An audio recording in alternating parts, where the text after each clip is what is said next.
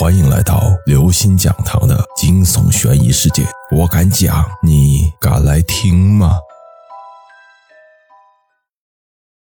冥鬼，你有没有听说过这样一个传说？在午夜十二点时，拿起电话拨上十二个零，这样电话就可以通向冥界。由于常常熬夜上网，所以经常会心绪不宁，有时候总是走神。有一天晚上，不知道为何，我就想起了午夜十二点这个恐怖的传说。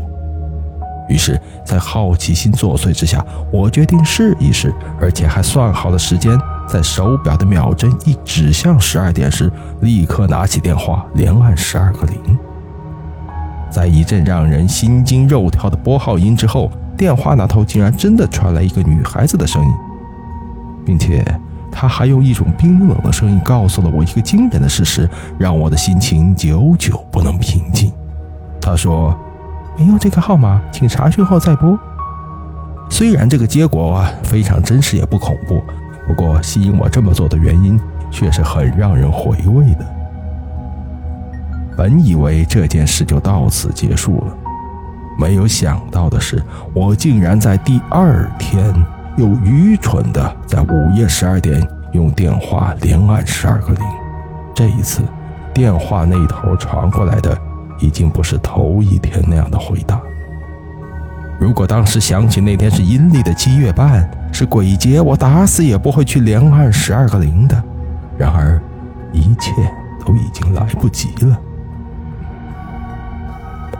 两千年阴历七月十五日，本来这一天很平常，我像平时一样在网上玩到很晚，看着电脑屏幕显示的时间已经是午夜十一点五十九分，于是想起前一天晚上那次好笑的经历，笑自己当时竟然紧张的手心出汗，笑自己听到电话那头传来的女孩声音后心跳加速，最终只听到空号音后的自动回音。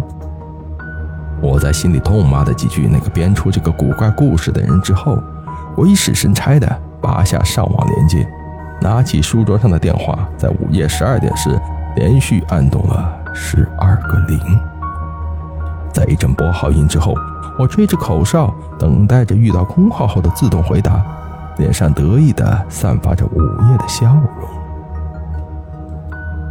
拨号音戛然而止，电话那头传来一个女孩子的声音，她仍然用一种冰冷的声音说道：“你好，节日快乐，欢迎来到鬼的世界。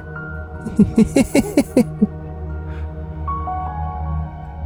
你可以想象，我当时是怎样的把午夜的笑容凝固在脸上的。在心脏的剧烈跳动中，慌乱的我急忙把电话压下，并且拼命的掐一下大腿。每当我遇到不可思议的事情时，我总要掐一下大腿，借以证实自己是否在做梦。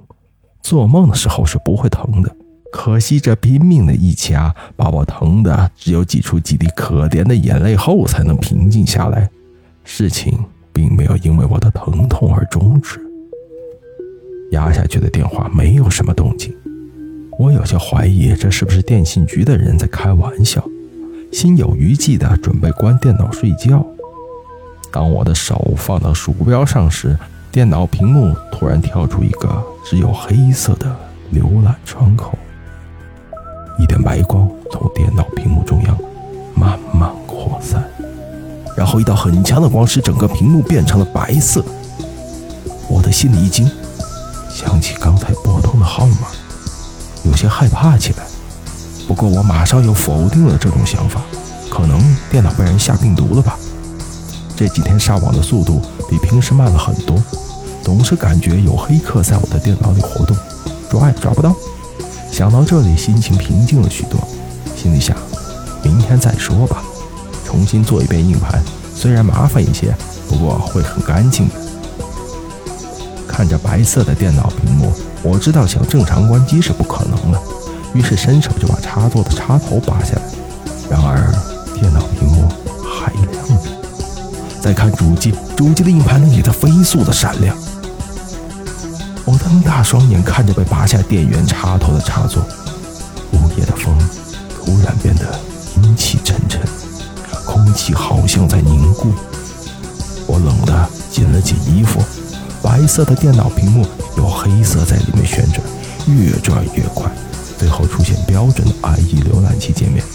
地址栏上骇然写着血红的两个字：“冥界。”我当时被吓得瘫坐在座位上，已经失去恐惧的感觉，大脑中一片空白，只是木木的盯着页面，看到很多鲜红的东西从黑色的页面顶端向下流，流到页面中央后，慢慢的聚集，最后形成几个鲜红的大字：“冥界鬼世界。”鲜红的东西。流过所有的字后，继续向下流，一滴滴的向下流，像鲜血一样刺目。对，那些东西真的像鲜血一样。我当时只想立即离开书房，于是把座位往后移动，准备起身逃脱。冥界的界面就在这时突然变动。冥界鬼世界五个鲜血字体突然放大，占据了整个页面，而鬼字的一撇突然发出白光，变成一个人头骷髅。鬼字的弯钩里突然钻出一个长发掩面的人头，人头往外钻，慢慢的带出身着白色衣服的人身。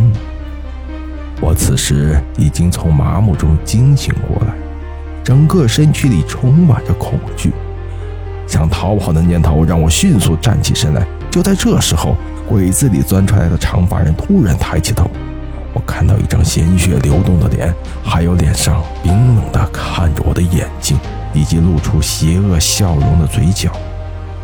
长发人突然从电脑里伸出上半身和白森森没有肉的枯骨，双手压住我的双肩，把我一点一点的压回到座位上。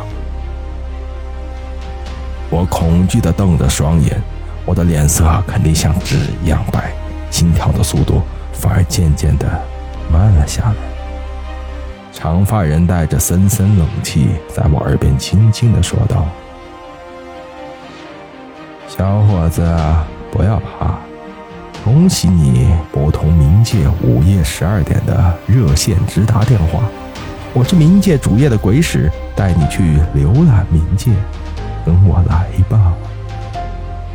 说完后，长发人嘿嘿嘿的冷笑着缩回了电脑中，然后一根血红的舌头向我伸过来。在极度的恐惧中，我晕了过去。第二天我醒过来后才想起来，那天是阴历七月十五，俗称七月半，是鬼节。我只想告诉大家，千万别去尝试恐怖传说中的情节，特别是在午夜十二点，而这一天又恰恰是阴历的七月半。